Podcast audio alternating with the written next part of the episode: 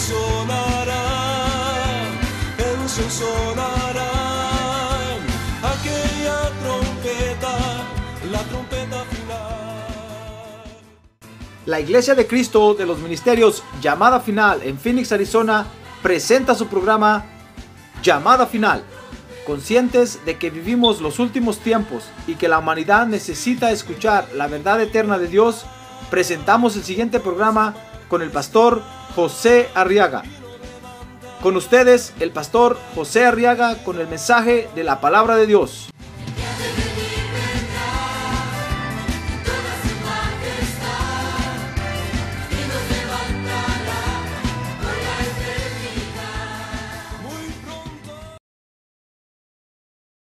Y vamos a abrir nuestra Biblia en el libro de, o en la carta del apóstol Pablo a los Efesios.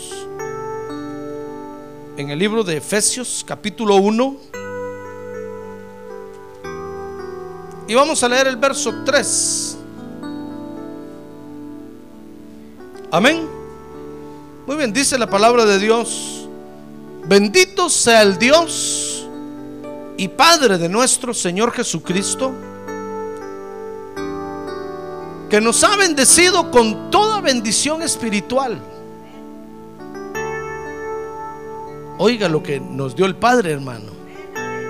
Nos ha bendecido con toda bendición espiritual en los lugares celestiales en Cristo. Ahora busque el capítulo 2 de ahí de Efesios, verso 6, dice, y con Él nos resucitó, y con Él nos sentó en los lugares celestiales en Cristo Jesús. Gloria a Dios. ¿Dice usted gloria a Dios? Muy bien, quiero que vea ahora conmigo en estos versos, hermano. Encontramos, fíjese que Dios el Padre, como le decía, nos asegura, fíjese, escúcheme aquí, escúchenme aquí, después se saludan. Bueno, ya pasó el tiempo del saludo. Dice aquí en Efesios capítulo 1, verso 3, que el Padre Celestial nos asegura que ya fuimos bendecidos con toda bendición espiritual. Oiga lo que está diciendo ese verso, hermano. ¿Sabe qué está diciendo? Lo que está diciendo es que a Dios no le queda otra bendición ya más que darnos. Ya nos dio toda bendición espiritual. Dios ya no tiene otra cosa más que hacer por nosotros, hermano ya nos dio toda bendición. Dice la Biblia que cuando Jacob o eh, cuando Isaac bendijo a Jacob, porque Jacob se disfrazó de Saúl y se metió al lecho donde estaba su padre ya muriendo y, y lo bendijo. ¿Se acuerda de ese pasaje de la Biblia, verdad?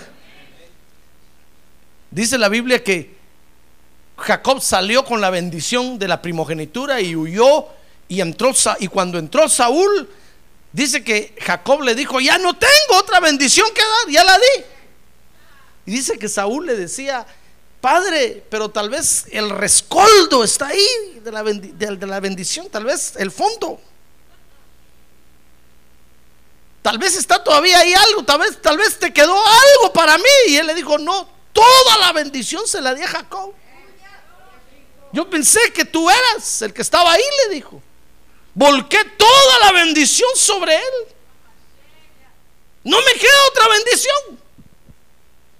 Y dice la Biblia que Saúl desde entonces con lágrimas procuraba que, que, Isaac lo bendijera. Isaac ya nunca más lo bendijo. Lo bendijo pues como hijo secundario o terciario, cuaternario. Estoy hablando de la posición de cada hijo, pues es decir, como hijo segundo, hijo tercero, hijo cuarto, hijo quinto, pero no como hijo primero. Y la bendición que valía en el pueblo de Israel era la bendición de la primogenitura, dice la ley de Moisés. Dice la Biblia que Saúl procuró con lágrimas y ya no encontró bendición para él. Mire, ese pasaje me recuerda lo que, lo que estamos hablando, lo que estamos estudiando hoy aquí que Dios ya nos bendijo a nosotros. Nos metimos a su presencia y nos bendijo con toda bendición espiritual. Ah, gloria a Dios, ya no queda otra bendición más, ya no, ya no, ya no hay otra bendición.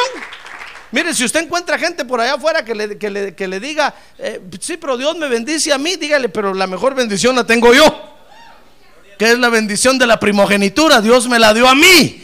Y Dios me la dio totalmente, toda, toda bendición espiritual. Dios volcó toda su bendición sobre nosotros. Ya no queda más que podamos recibir, hermano. Ya no queda más. Fíjese que allá afuera hay gente que prefiere la bendición de los ángeles que la bendición, esta bendición del Padre Celestial. Y los ángeles ministran en nuestro culto, hermano. ¿Sabe usted eso? Por eso dice la Biblia que las mujeres deben cubrirse la cabeza para orar y profetizar, para adorar a Dios. Porque los ángeles vienen y ministran en nuestro culto. Y dice la Biblia que las mujeres deben cubrirse por causa de los ángeles. Y acuérdense que los ángeles no admiten errores, hermano. Los ángeles no conocen el fracaso, no admiten errores. Dice la Biblia que la ley de Moisés le fue entregada a Moisés por ángeles. Por eso los ángeles hicieron una ley tan dura, hermano, porque no tienen misericordia. No fue Dios el que hizo la ley, fueron los ángeles. Dios le dijo a los ángeles, va, les delego a ustedes pues que hagan la ley para que para el pueblo de Israel. Y los ángeles redactaron la ley, diez mandamientos. Y se la dieron al pueblo de Israel. Y cuando el pueblo de Israel leyó eso, dijeron, hola, qué duro esto. Porque a los ángeles no admiten error. Entonces, los ángeles ministran nuestro culto, pero hay gente que prefiere la bendición de los ángeles. Y usted los ve afuera, le oran a los ángeles. Ahí tienen angelitos de, de envolto de todos tamaños y todos colores, hermano. Y diferentes, porque prefieren cualquier bendición, pero la buena noticia que tengo para usted esta noche es que la mejor bendición la tenemos usted y yo. Ah, gloria a Dios, la mejor bendición que hay en todo el universo. En todo el universo. En todo el universo. La mejor bendición la agarramos, la tomamos, la cachamos. Usted y yo. A ver, diga que tiene un lado, usted tiene la mejor bendición, hermano. Otros tal vez tienen bendiciones de ángeles, otros tal vez tienen bendiciones de... ¿De qué? Yo no sé qué bendiciones tienen, hermano. Pero nosotros tenemos la bendición del Padre Celestial.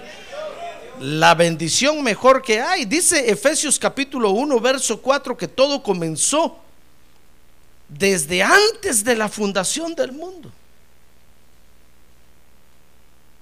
Miren, no es asunto de ahorita. Ahorita usted viene a la iglesia. ¿Sabe por qué viene usted ahorita a la iglesia? Le pregunto, ¿sabe por qué viene usted a la iglesia ahorita? Yo le aseguro que porque no sabe por qué. Yo no sé por qué vengo a la iglesia, hermano. Usted dirá, pastor, pero si usted es el pastor y no sabe por qué viene.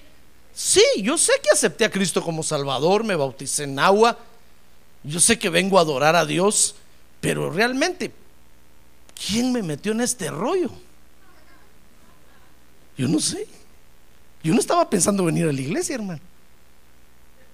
Es, es mi, permítame que ponga mi ejemplo. Yo tenía 17 años de edad, hermano, hágame el favor. ¿Quién de 17 años de edad está pensando en ir a una iglesia? Evangélica, pues. Yo era católico. Nunca fui monaguillo ni acólito, gracias a Dios. Pero sí hice la primera comunión, la confirmación, etcétera, etcétera. Mi mamá, espero que se haya llevado con ella todas esas fotos, hermano. Porque ahí tenía todas las fotografías. Pero ¿quién de 17 años de edad está pensando?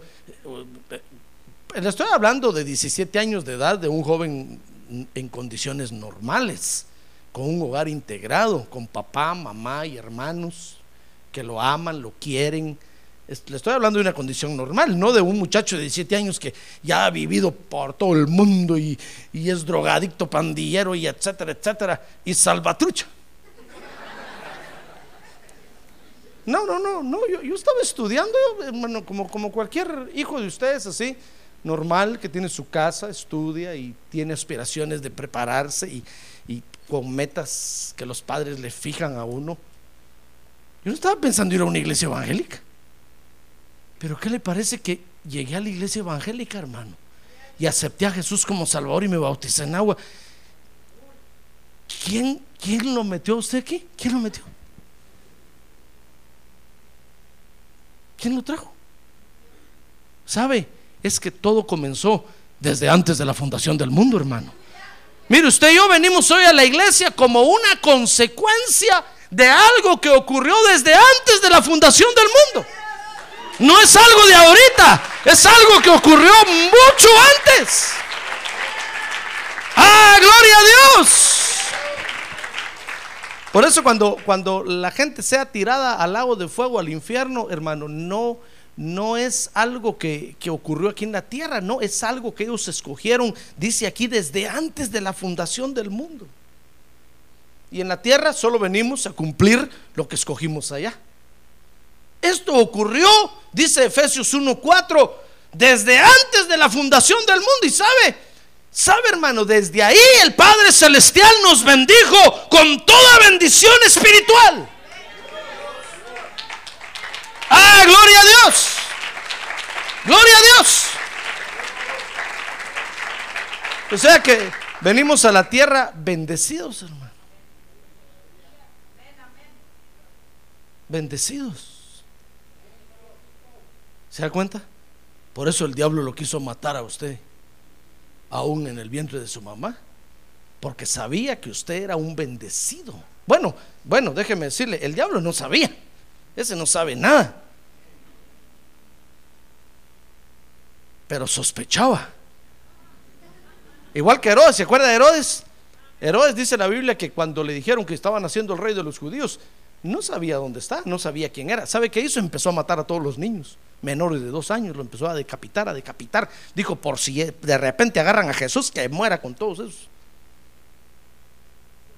Así el diablo, el diablo no sabe quién viene bendecido a la tierra allá y quién no. Entonces empieza a matar a todos los niños, hermano. Y ahí estaba usted en el vientre de su mamá. Y cuando oyó unos gritos, se encogió ahí. Y dijo, me quieren matar. Pero ¿qué le parece que usted nació, hermano? Y mire cómo está de grandote. ¡Ah! ¡Ah! Gloria a Dios, hermano. Y venía bendecido porque está aquí. Ya ve, ¿cómo sabe usted que, que venía ya con la bendición espiritual desde antes de la fundación? Porque está en la iglesia. Si no estuviera aquí, yo diría, ¿quién sabe?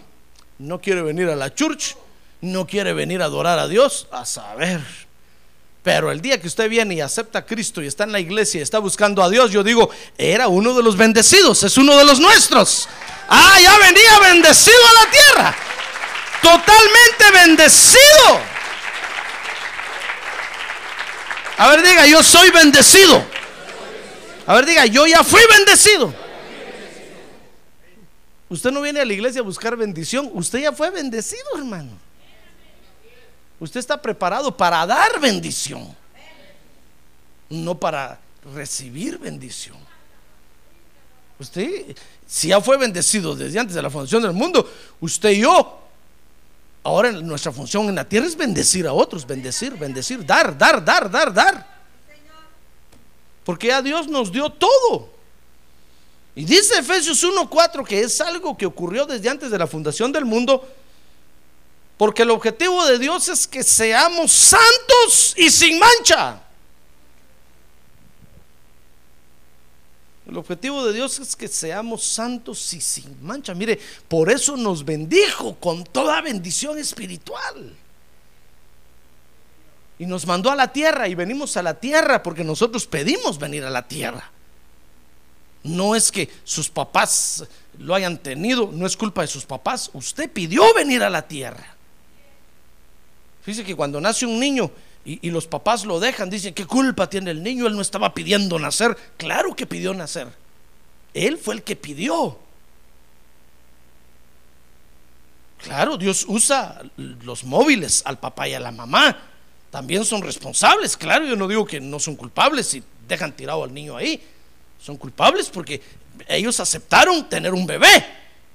Pero no solo es culpa de los padres, también el bebé pidió nacer. Lo que pasa es que los humanistas no creen en la preexistencia, hermano, ni creen en la vida después de la muerte.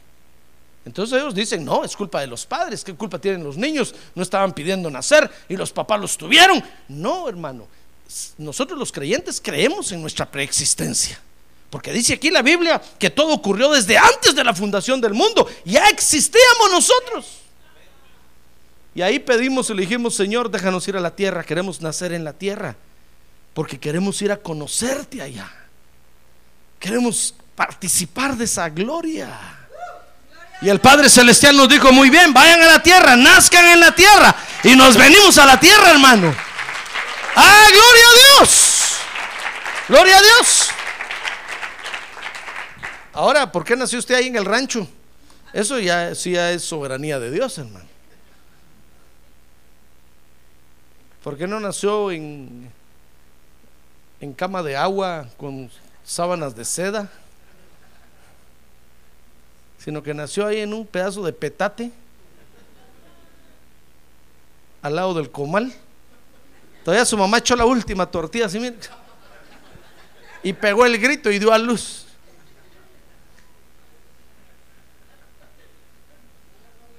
Acuérdense que las hebreas así daban a luz sus hijos en el desierto. Solo se acurrucaban sentadas y daban a luz. Y mire cómo se multiplicaron, hermano. Ahora, porque usted nació ahí, eso ya es soberanía de Dios, pero usted pidió nacer. Y venimos a la tierra, ¿sabe? Ya bendecidos. Para que seamos santos y sin mancha. Es decir, la bendición que Dios le dio, hermano, es para que usted sea santo y sin mancha. Por eso, ahora que usted está en la tierra y usted empieza a desarrollar su vida en la tierra y de repente usted encuentra que algo lo contamina, que no lo ayuda a ser santo y sin mancha, déjelo, porque no es parte de su bendición. Si usted tiene un negocio donde, míreme la mano, y usted dice, pastor, pero es que aquí si no hago mano de mono, me echan. No, entonces no es parte de su bendición, usted está equivocado, porque la bendición que Dios le dio es para que usted sea santo y sin mancha. ¿Comprende? Ahora, si usted tiene un trabajo y el trabajo lo inspira a buscar a Dios, a servirle a Dios, esa es parte de su bendición. Ahí está usted bien ubicado y Dios lo va a prosperar y lo va a bendecir ahí. Amén. Sí, por eso, por eso es que no, no, no, no puede uno ver creyentes que están en trabajos donde los obligan a hacer injusticias, hermano. Donde los obligan a hacer cosas que van en contra de la ley y en contra de Dios. Y ahí están y dicen, no, pero es que mi trabajo es aparte, la iglesia es aparte, mi trabajo es aparte. No, no, no, no. No, hermano. Si venimos a la tierra ya bendecidos, todo lo que desarrollamos en la tierra y hacemos en la tierra tiene que formar parte de la bendición que traemos. Amén, ¿se da cuenta? Y es una bendición que nos va a llevar a ser santos y sin mancha. Ahora lo interesante de esto, hermano, es que veamos el cumplimiento de esa bendición en la tierra. Porque traemos la bendición, fíjese, pero la tenemos que ver aquí en la tierra palpable. Tenemos que ver que se materialice. Porque si no, eh, tiene razón la gente cuando dice esos creyentes son unos idealistas, solo viven soñando y nunca se les hace realidad nada. ¿Se acuerda de José, el soñador? ¿Se acuerda de José o no? que solo soñaba y todos le decían, ah, este soñador, chicharrones comió anoche y soñó. Se burlaron de él. Pero ¿qué le parece que un día la bendición se le hizo realidad, hermano? Y llegó a ser el segundo del faraón, dueño de la mitad de Egipto. Por eso los egipcios no quieren a los israelitas. Pero cuando leen este pasaje así en la Biblia de que José, un, un hebreo, llegó a ser el casi el dueño de Egipto, les da una cólera. Por eso los árabes no quieren a los israelitas. Porque Dios siempre ha bendecido a Israel con una bendición mayor que la que tienen los árabes. Y ahora usted y yo estamos en la tierra con una bendición aún superior que la que Israel tiene en el Medio Oriente, hermano. No, no podemos vivir derrotados. No podemos vivir lamentándonos, hermano. Si a Dios nos dio todo. ¿Qué más espera usted de Dios? Si ya le dio todo. Lo que tiene que hacer es alegrarse.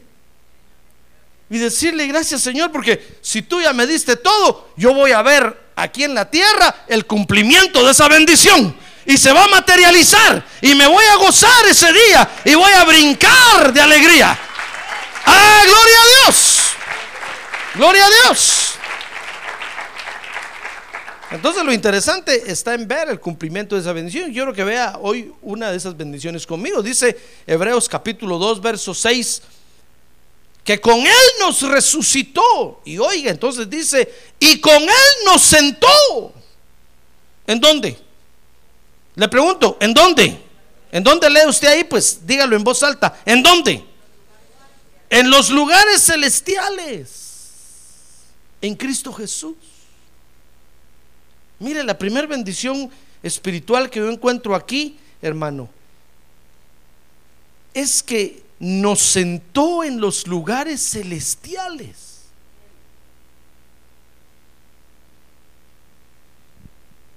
Digamos que nos sentó en los lugares más altos que hay en el universo y en todo el cosmos y en toda la creación de Dios y en todas las creaciones de Dios. ¿Sabe? Eso quiere decir que la primera bendición espiritual que nos dio es que nos levantó y nos elevó hasta lo alto. Y allá en lo alto nos sentó junto con Cristo Jesús. Ah, gloria a Dios, gloria a Dios, hermano. Ah, qué bendición. Qué bendición más rica esa, hermano. Mire, yo no se la doy esta noche porque usted ya la tiene. Lo que pasa es que no se ha dado cuenta. Mire, Dios lo levantó a usted más alto que todos. ¿Ha leído usted que dice la Biblia que cuando Jesús resucitó, el Padre lo levantó hasta, hasta lo más alto y lo sentó a su diestra? Y le dio un nombre que es sobre todo nombre. Nombre delante del cual toda rodilla se doblará y confesará que Jesucristo es Dios. Démosle un buen aplauso al Señor. Gloria a Dios. Gloria a Dios.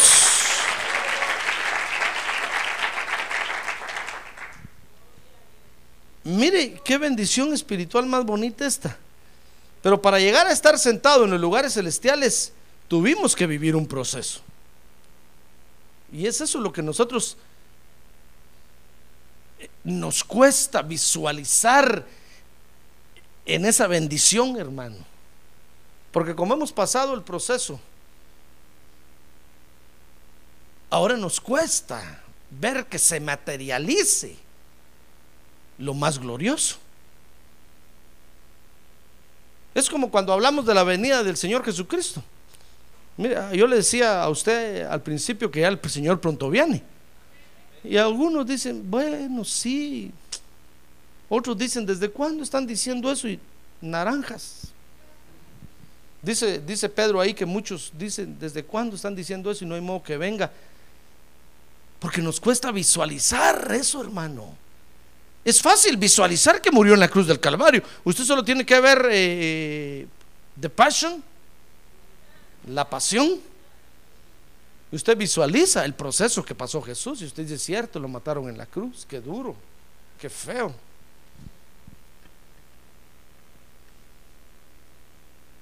Pero verlo venir en gloria, eso no lo visualizamos, hermano.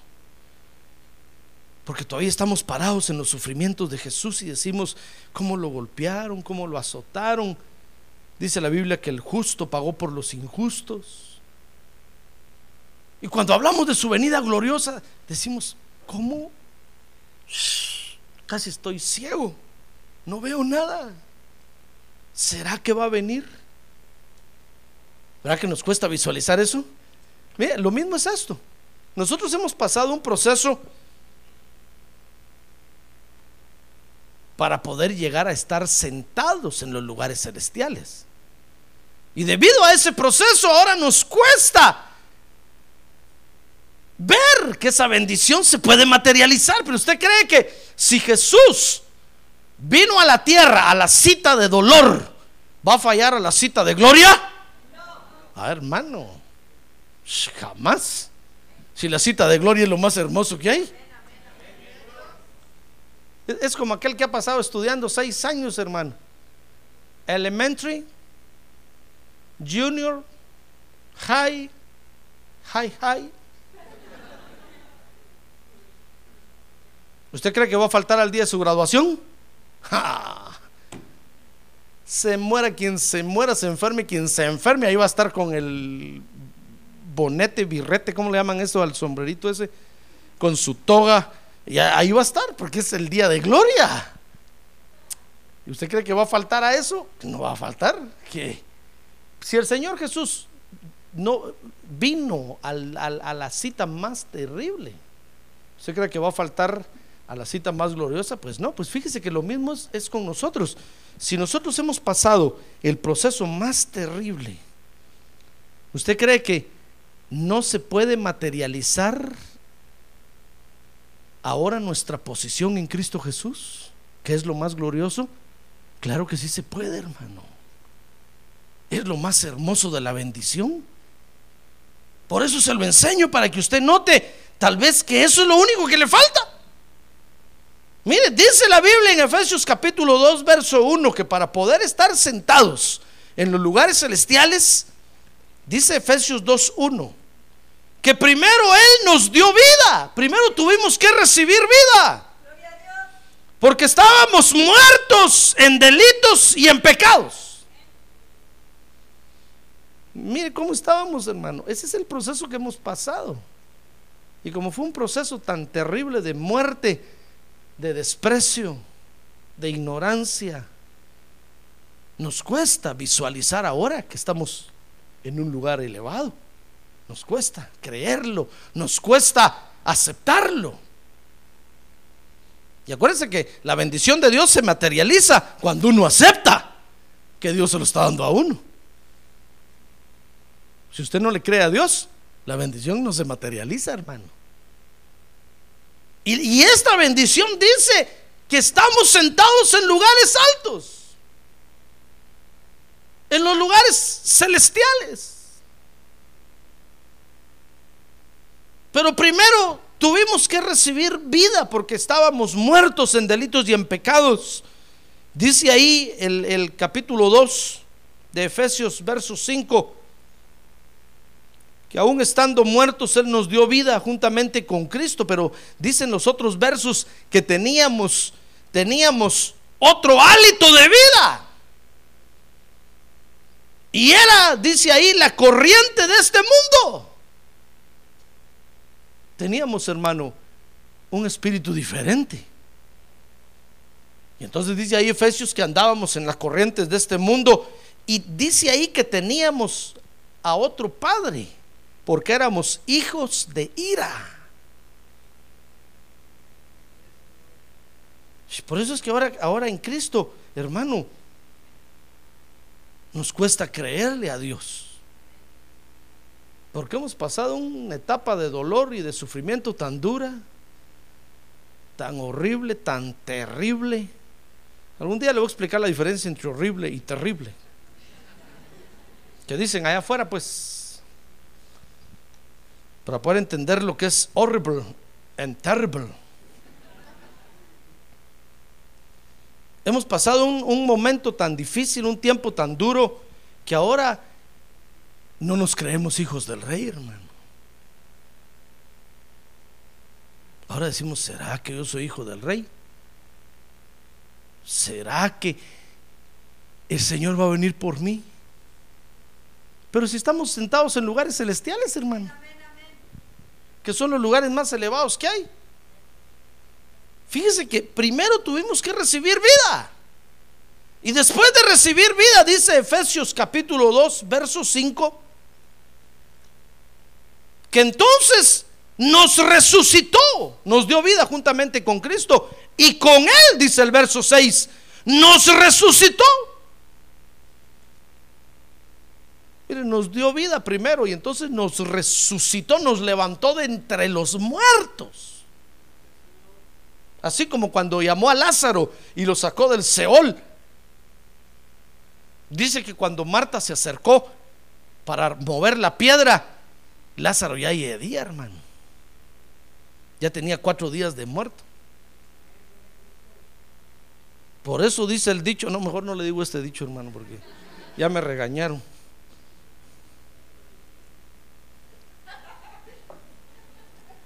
El muerto a los cuatro días ya hiede. Ya sabe usted qué dicho lo estoy hablando, ¿verdad? Porque ya se rió, pero así estábamos nosotros, con una hediondez terrible, hermano y nos dio vida. Y de ahí, de, lo horrible, de lo, de lo hediondo, nos levantó, nos resucitó, nos levantó de entre los muertos. ¡Ah, gloria a Dios! ¡Gloria a Dios! Por eso ahora nosotros entendemos a Lázaro. Dice la Biblia que cuando el Señor resucitó a Lázaro, después ya no se le despegaba al Señor para nada, hermano. Dice que a donde iba Jesús, ahí estaba Lázaro. Y se sentaba Jesús y se sentaba Lázaro al lado de él. Y el Señor hablaba algo y Lázaro abría la ley. Y ahí estaba Lázaro estudiando con Jesús. Ya no, así estamos nosotros desde que el Señor nos resucitó. Ahora andamos, no nos queremos despegar de él para nada, hermano. Solo en la iglesia queremos estar. Es que esto es porque hemos resucitado. Una vez me dijo una hermana a mí, pobrecito usted, ¿verdad, pastor? Así le dije, ¿por qué? Porque nosotros me dijo, pues venimos a la iglesia, nos vamos, pero usted todos los días está aquí. Y me, hizo una cara así como quien dice, poor man. Le dije, pues si, aquí quiero estar siempre. Como Samuel, ahora entiendo yo a Samuel. Ahora entiendo yo a Lázaro, pero al que no lo han resucitado, hermano, claro. ¿Qué, va a querer venir a la iglesia? Si está más muerto que los muertos cargado lo traen y cargado se lo llevan. Pero el que ha resucitado quiere andar siempre con el Señor, estar en los negocios del Padre, estar con el Señor. ¡Ah, gloria a Dios! ¡Gloria a Dios! ¡Gloria a Dios! Nos resucitó. Y dice ahí el verso 6, capítulo 2 de Efesios, que entonces resucitados, es que el Señor no va a tener a ningún muerto allá, hermano, espiritualmente hablando resucitados espiritualmente, nos sentó, dice el verso 6, en los lugares celestiales en Cristo Jesús. Ya ve, usted y yo ya estamos sentados allá, hermano. Lo que tenemos que hacer ahora es disfrutar nada más de esa bendición. Porque ya Dios nos, la dio. En el momento en que usted nació de nuevo, aceptó a Jesús, nació de nuevo, se bautizó en agua, en ese momento el Señor lo resucitó y lo levantó. Porque cuando dice aquí que lo sentó en los lugares celestiales, quiere decir que lo levantó o que nos llevó para que todos nos, nos, levantó y nos llevó a un lugar alto para que todos nos vean. Por eso usted ahora no se puede esconder. Porque Dios sabe, lo que hizo fue que lo levantó sobre todos. Usted no puede esconder su hogar, no puede esconder su trabajo, ni trate de hacerlo, porque no va a poder. Usted tiene una bendición de Dios que se llama que Él lo levantó sobre todos.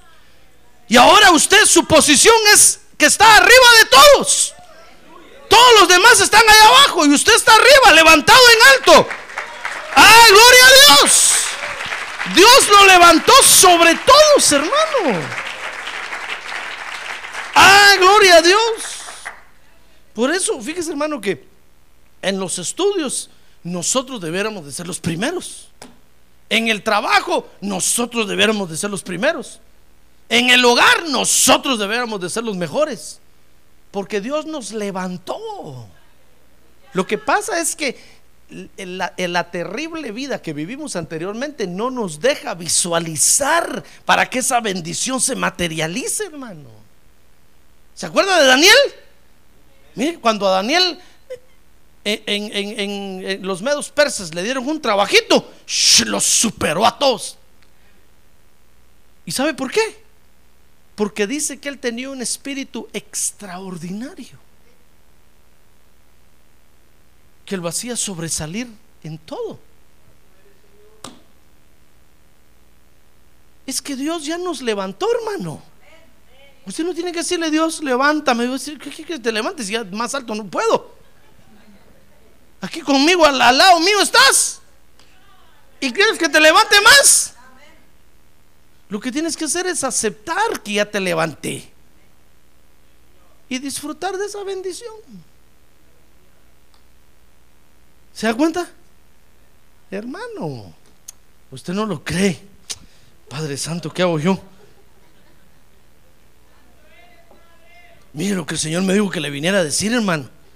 Que usted está ya levantado. Que más levantado no lo puede levantar Él. Que usted ya, lo levantó a los lugares más altos que hay. Y usted ya está sobre todos. Sobre todos. Por eso no se compare con nadie, hermano. Y cuando alguien lo compare, dígale, con nadie me compares es lo que más te pido, como dice la canción.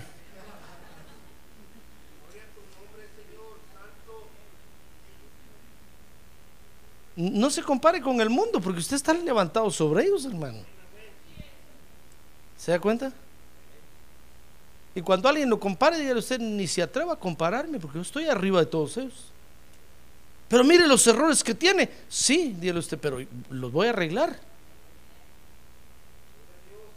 Claro, estamos sobre todos, hermano, pero cometemos errores.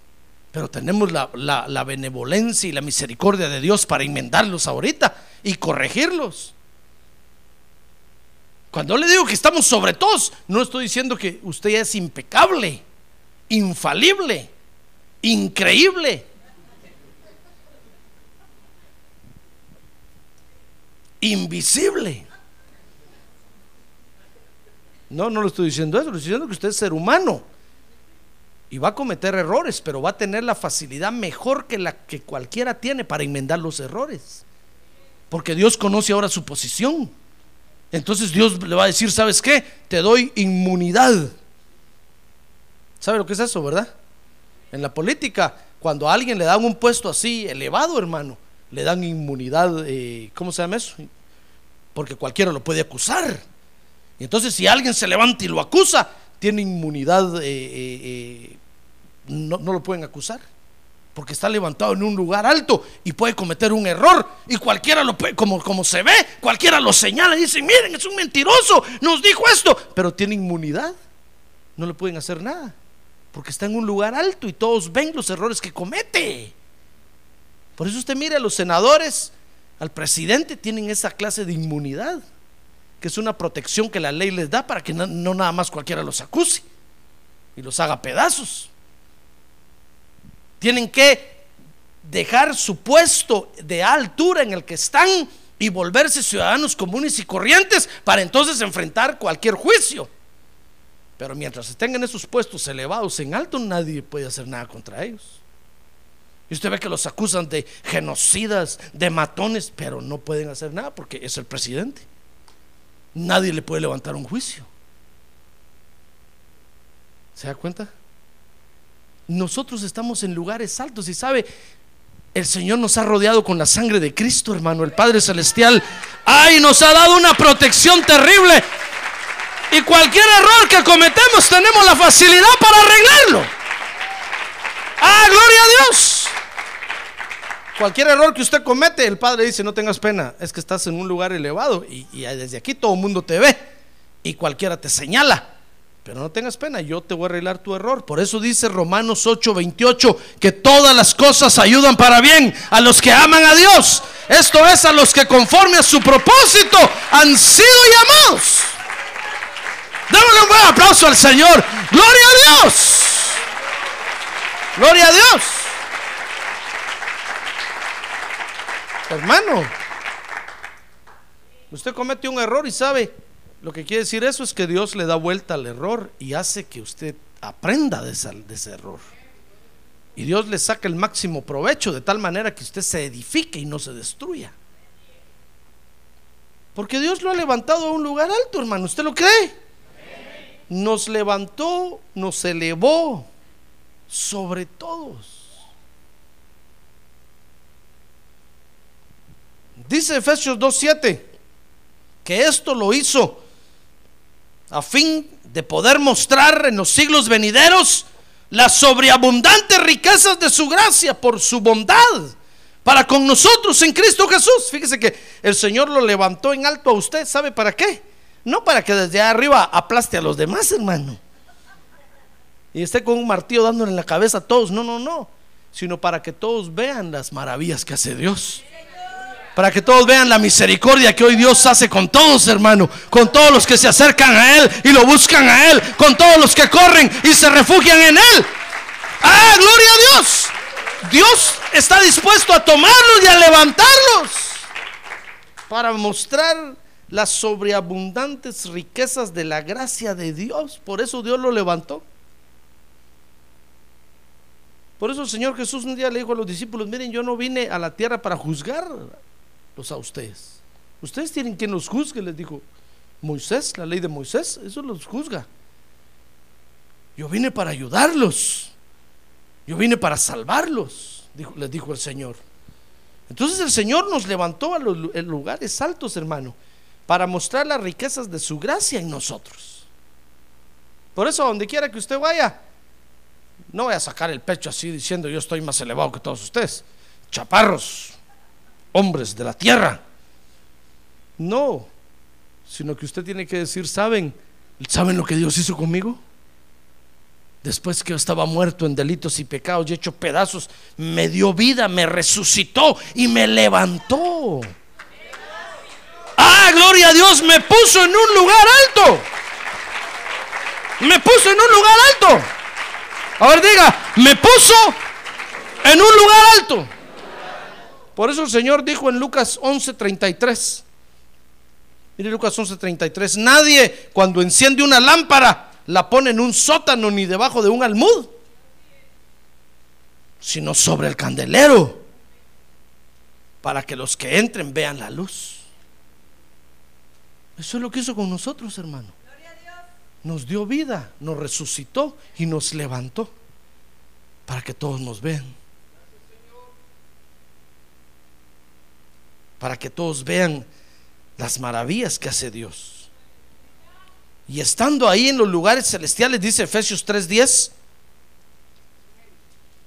Mire, Efesios 3:10, ve lo que dice Efesios 3:10. Dice, a fin de que la infinita sabiduría de Dios sea ahora dada a conocer por medio de la iglesia a los principados y potestades en los lugares celestiales. Mire, ¿con qué razón nos levantó en alto, hermano? Porque no solo, fíjese que Dios no quiere que solo los seres humanos de la tierra vean lo que Dios hace, sino que aún las potestades y, autoridades que hay en todo el universo, Dios quiere que vean lo que Él hace. Por eso, por eso es que ahora en Cristo tenemos unas batallas tan terribles, hermano, contra seres que nosotros nunca nos imaginamos que íbamos a pelear son esas autoridades y esas potestades terribles. Yo he experimentado, y precisamente eh, un día esta semana hablaba con una hermana, que cuando esas potestades se presentan, lo paralizan a uno de una vez.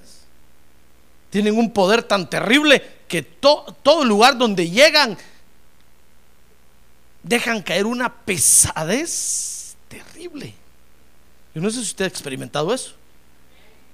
Pero de una vez lo paralizan a uno. Si usted está durmiendo, ya no se puede mover. Ni los ojos. Solo la mente le trabaja y usted está, Señor, ayúdame.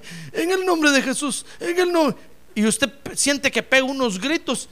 Y cuando al fin esa cuestión se va y usted se puede mover, Shh, acá el silencio de la noche. Usted dice que gritones los que pegué y nadie despertó.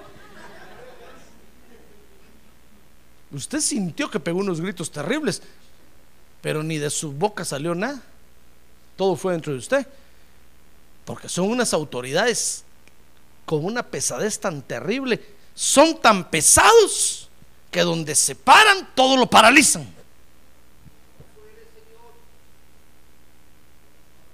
Y usted dice, Señor, nunca me había pasado eso antes. Nunca me imaginé. Claro, porque ahora todas esas autoridades y potestades que están en el universo se están dando cuenta lo que Dios está haciendo con nosotros. Están viendo cómo Dios los, los rescató de las garras del diablo a usted. Están viendo cómo lo rescató del pecado y lo limpió y lo lavó y lo levantó a los lugares celestiales y lo sentó en alto como una lámpara encendida. ¡Ah, gloria a Dios! Ay, hermano.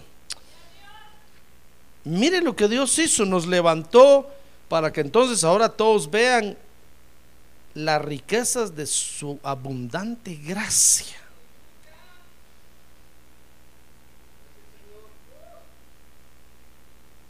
Eso es lo que Dios quiere hacer. Por eso, ahora en la tierra, hermano, cuando Dios lo, lo levanta a usted en un lugar, es para que todos vean las maravillas que hace Dios. Por eso cuando alguien se le acerca a usted y le diga, "Shh, qué buen trabajador es usted, va, usted dígale, si me hubiera conocido antes.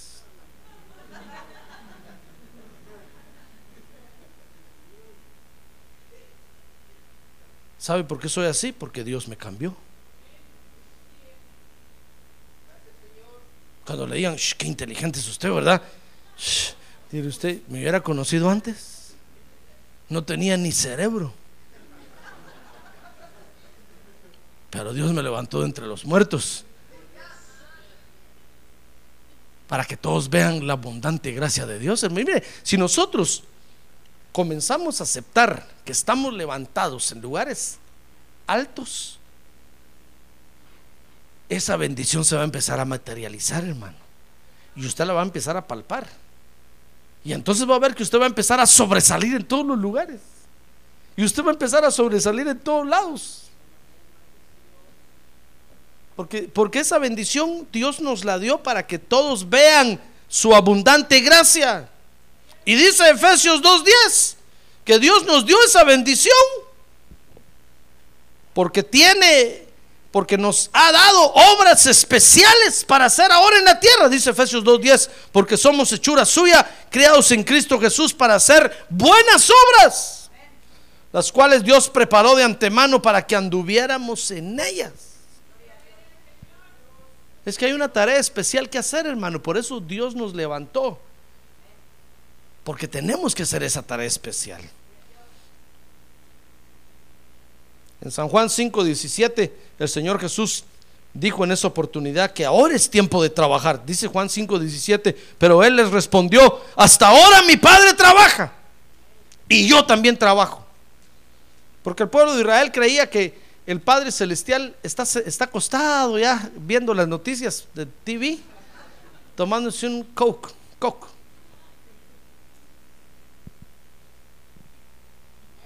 Digo en inglés para que nadie sepa la marca. No es propaganda, hermano. Y ellos creían como, como el- el Génesis dice que el séptimo día descansó, dijeron, uh, allá está descansando. No, les dijo el Señor. Él hasta ahorita sigue trabajando. Y yo trabajo. Hoy es el día de trabajar. Hoy es el día de hacer las obras que Dios ha dispuesto que nosotros hagamos, hermano. Por eso nos levantó. No para que nos durmamos en nuestros laureles, ni para que nos pongamos a descansar. Así es, mi estimado hermano, que lo único que nos resta es edificarnos. A ver, diga, edificarnos. Mire, dice Efesios 2:20, dice ahí, edificados sobre el fundamento de los apóstoles y profetas. Mire, por eso la edificación ahora de nosotros, hermano, tiene que ser una edificación muy especial. No cualquiera, óigame bien, a ver, agárrese así el pabellón de su oreja y muévaselo así un poquito. Así despierta de una vez. Ahora suélteselo. Es para que me escuche. No cualquiera puede darle un consejo a usted, hermano. La posición en la que usted está es una posición tan elevada que no cualquiera puede edificarlo a usted. Por eso le pongo el ejemplo de los que están en eminencia, de los gobernantes. No cualquiera los aconseja, hermano.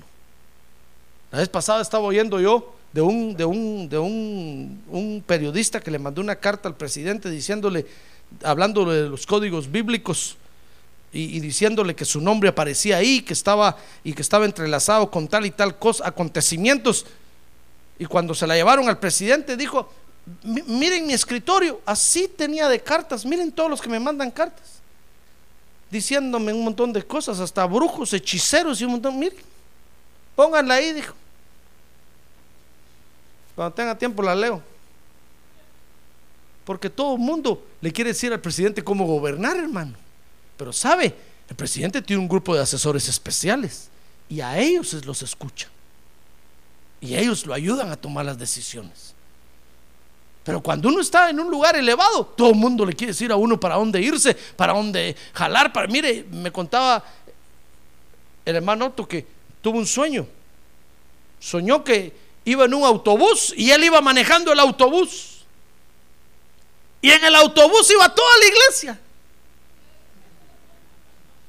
Y dice que eh, iban y unos gritaban, siervo mío, así dice el Señor.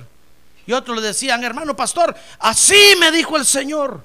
Dice que haga esto, dice que haga lo otro, dice. Y dice que él iba manejando el autobús y ya no aguantaba oír a todos. Dice el Señor, dice. Y en eso había una persona en la esquina y cuando paró y abrió la puerta del autobús, usted sabe que las puertas se abren así, ¿verdad? Se abren las puertas donde sube la... Cuando abrió la puerta era su pastor. Y entonces le dijo, Otto, todos dicen, así dice el Señor, pero eres tú el que tienes que tomar la decisión. Dice que cuando le dijo eso, ¿qué, ¿qué me importa que digan lo que digan? Yo voy a hacer lo que Dios me diga a mí, en el corazón que tengo que hacer. Es que cuando uno está en un lugar alto, todos le, todos le quieren decir a uno qué hacer, hermano. ¿Y cómo hacerlo? ¿A qué horas acostarse? ¿A qué horas levantarse?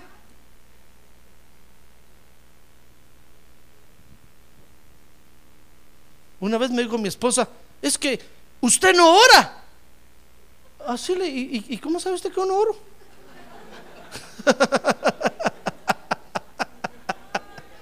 No le digo pues que quieren decirle a uno cómo hacer y qué hacer y dónde hacer, hermano.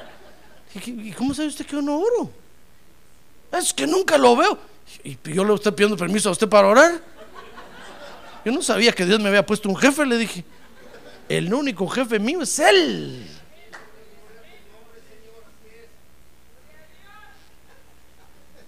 Todo el mundo quiere decirle a uno qué hacer y cómo hacerlo, hermano. Y ahora usted y yo estamos en un lugar elevado. No cualquiera lo puede aconsejar a usted, hermano. ¿Se da cuenta? ¿Ya se dio cuenta de lo delicado de su posición? No cualquiera lo puede edificar. No, no, no, nadie le puede decir a usted para dónde ir y para dónde. No, no, no, espérese. Dice ahí la Biblia que usted ha sido elevado a una posición tan hermosa y tan elevada que ahora tiene que ser edificado sobre el fundamento de los apóstoles y los profetas, siendo Cristo Jesús mismo la piedra angular. Mire, por eso el apóstol Pablo decía, miren, yo sembré y Apolo regó. Dios da el crecimiento. Y entonces decía, pero cada uno de ustedes vea cómo sobreedifica. ¿Se da cuenta? Porque estamos en una posición elevada, hermano, donde Dios quiere mostrar su abundante gracia, donde Dios quiere que hagamos las obras especiales que Él nos preparó para hacer. No cualquiera lo puede edificar a usted. Por eso todo lo que escuche en la calle, allá afuera, examínelo. Sáquele las espinas. Y entonces cómaselo. No se coma todo porque a veces tiene veneno, hermano. Y va a venir usted con el hueso atravesado aquí, mire. Pastor. No decir, ahora, la boca, ahora la boca. ¿Quién le metió ese hueso ahí? Venía en el pollo. ¿Y, y por qué no le quitó el hueso? No cualquiera nos puede, es un ejemplo, no cualquiera nos puede edificar, hermano. No cualquiera puede decirle a usted a dónde ir y qué, y qué, y qué hacer. No. Aún los médicos. Usted tiene cuidado de los médicos. Peor los que ministran muerte. Usted tiene que saber aceptar o rechazar las palabras de esos. No cualquiera le puede decir a usted, ah, usted ya se está muriendo. No, hermano. ¿Se da cuenta? Entonces Dios ha dejado para nosotros una edificación especial que está basada en la doctrina de los apóstoles, con la guianza sobrenatural de los profetas. Es una edificación, fíjese que todos que todos vamos a estar viviendo. Dice Efesios 3:3 que para, para ser edificados necesitamos revelación. Dice que por revelación me fue dado a conocer el misterio tal como antes os escribí brevemente. Miren, el apóstol Pablo le escribe a los Efesios y les dice, miren, ¿saben por qué yo les escribo así? Porque ustedes pueden notar el tipo de revelación que Dios me ha dado a mí y que es para edificación de ustedes. Eso les está diciendo ahí. Ustedes pueden notar que por revelación yo recibí el, el misterio del que les estoy hablando. Porque para ser edificados necesitamos la revelación de Dios, hermano. No cualquiera puede hacer esa clase de edificación. Aún en las iglesias. No cualquiera nos puede predicar. No cualquiera nos puede hablar. Entonces necesitamos revelación. Dice Efesios 3:13 que necesitamos. Dice, ruego por tanto que no desmayéis. Mire, necesitamos no desmayar, hermano. A ver, dígale que tiene a un lado, no desmaye, hermano. No desmaye. No desmaye. Mire qué edificación la que necesitamos entonces ahora. Necesitamos primero revelación. Necesitamos, segundo, no desmayar. Usted dirá, pastor, ¿cómo hago? Pero si ya me desmayo, ya me desmayo. Fortalezcase. qué bonito si usted lo dice. Pero ¿cómo hago? ¿Dónde venden pastillas de Fortalicity? Stronger. ¿Dónde venden pastillas de fortaleza? ¿Sabe? Dice Efesios 3:14 que solo orando se puede fortalecer.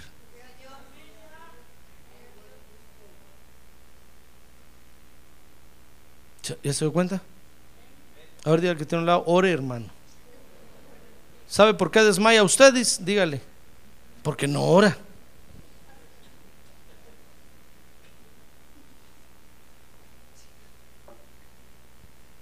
Ahí está la señal. Mire, para, para que uno, para saber si uno ora o no ora, no hay que estar, estarlo viendo si está de rodillas o no está de rodillas, y si tiene callos en las rodillas ya. Peor si cuando se arrodilla, trac, le tronan las rodillas, hermano. Van a decir, este nunca se arrodilla, hombre.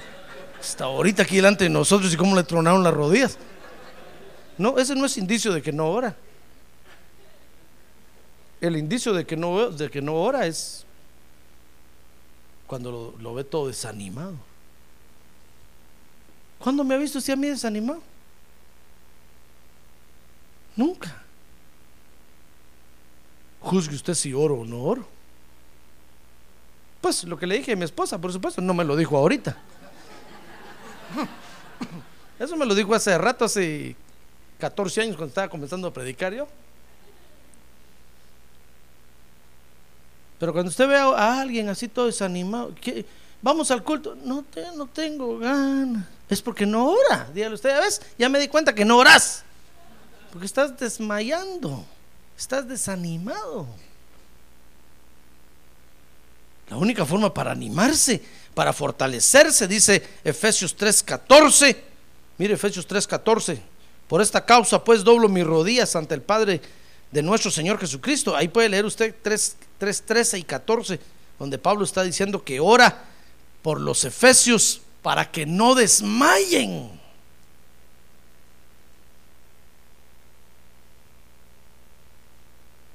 Amén, ¿se da cuenta? Hermano,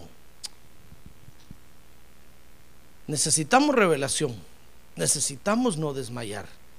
Por eso no desmaye, hermano. Si usted está viniendo a la iglesia, cobre ánimo, siga viniendo, siga viniendo. Si se siente desmayar, ore. Dígale, Señor, dame fuerzas. Levántame el ánimo, motívame. Va a ver que el Señor le va a poner una motivación de repente y usted va a levantar el ánimo, hermano. Amén.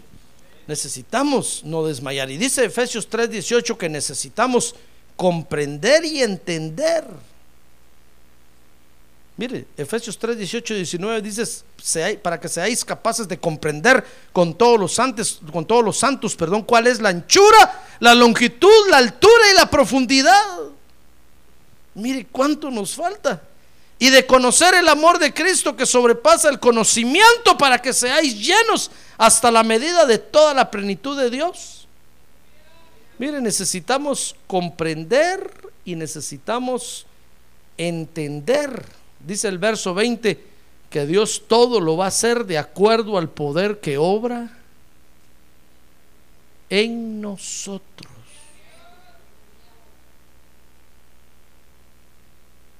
¿Se da cuenta?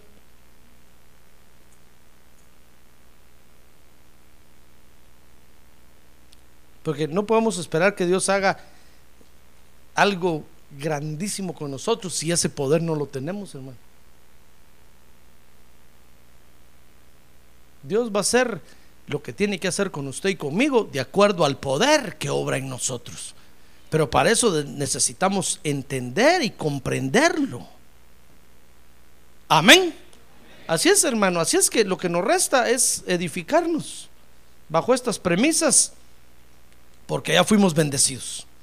Dios nos ha colocado en, los lugares celestiales. Dios nos ha levantado sobre todos, así como levantó al Señor Jesús y lo puso sobre todos. Así lo levantó usted ya y lo puso sobre todos. Usted no tiene que hacer nada. Usted dice, pastor, ¿qué tengo que hacer? ¿Ayunar? ¿Qué tengo que hacer? Nada. Solo aceptar que Dios ya lo levantó sobre todos y dejar que el Espíritu Santo se mueva en usted entonces va a ver que realmente usted va a empezar a disfrutar de esa bendición. Pero mientras usted se siga sintiendo cucaracha, como los príncipes del desierto, aquellos días que regresaron de ir a ver la tierra de Canaán y cuando les preguntaron cómo es lo que Dios nos tiene preparado por allá adelante, dijeron, oh, hay unos gigantones allá y nosotros éramos como cucarachas al lado de ellos. Cuando le preguntaron a Josué y a Caleb, ¿y ustedes qué dicen? Ellos dijeron, no, son gigantes, pero más grandes nuestro Dios. Y nos ha levantado sobre todos ellos. ¡Ah, gloria a Dios! ¡Gloria a Dios! Nos ha levantado sobre todos ellos. Por eso cuando usted tenga que enfrentar algo difícil, hermano, usted confiese que Dios lo ha levantado a usted sobre todos. Si usted tiene que ir a un examen, si usted tiene que ir a, un enfrentamiento, usted confiese que Dios ya lo levantó sobre todos. Y va a ver cómo todo lo demás se chiquita, hermano, y se baja. Pero si nosotros nos sentimos langostas como aquellos, Viene alguien por ahí y nos aplasta. O nos echa flet. Ahí está usted. ¿Y por qué se está muriendo, hermano? Es que me dijeron. Fíjese que un hermano se murió. Bueno, eso no es lo. Todo muchos se mueren, pues, va. Pero este se murió, ¿sabe por qué? Porque en la iglesia tuvo un lío con su hermano en la carne. Y cuando estaban discutiendo, el hermano le dijo, ¿sabes qué? Mejor morite. Y se murió. Cuando a mí me lo contaron, dije yo, es increíble ustedes. Y era el pastor. Cuando yo pregunté, llegué al entierro y dije, ¿por qué se murió el hermano? Me dijeron que es que tuvo un lío con el hermano, le dividió la iglesia y cuando estaban discutiendo le dijo, morite.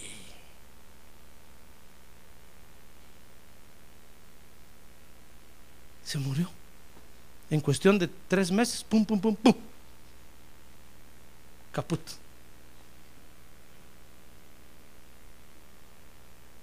Si usted se siente cucaracha, cualquiera lo va a aplastar, se va a morir.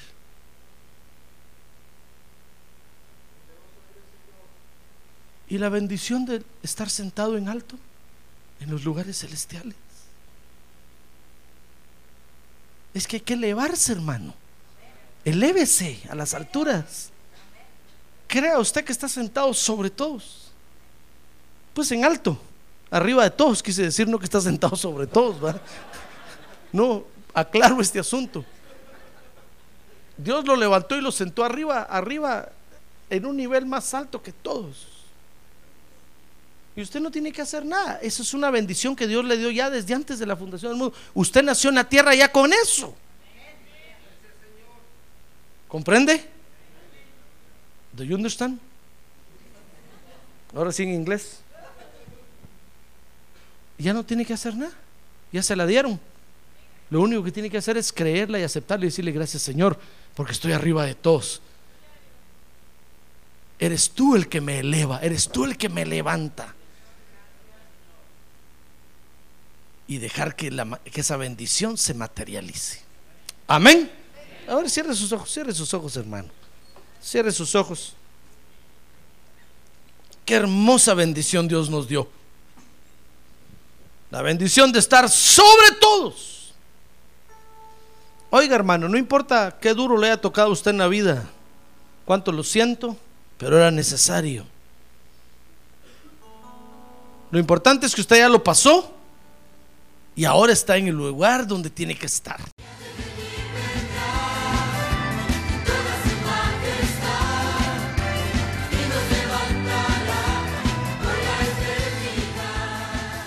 La Iglesia de Cristo de los Ministerios, llamada final en Phoenix, Arizona, cumpliendo con la comisión de Joel 2.1, presentó su programa, Llamada Final. Esperamos que nos vuelva a sintonizar la próxima semana a la misma hora por esta emisora. Los invitamos a nuestras reuniones en el 6023 Norte 71 Drive, esquina con Bethany Home Road.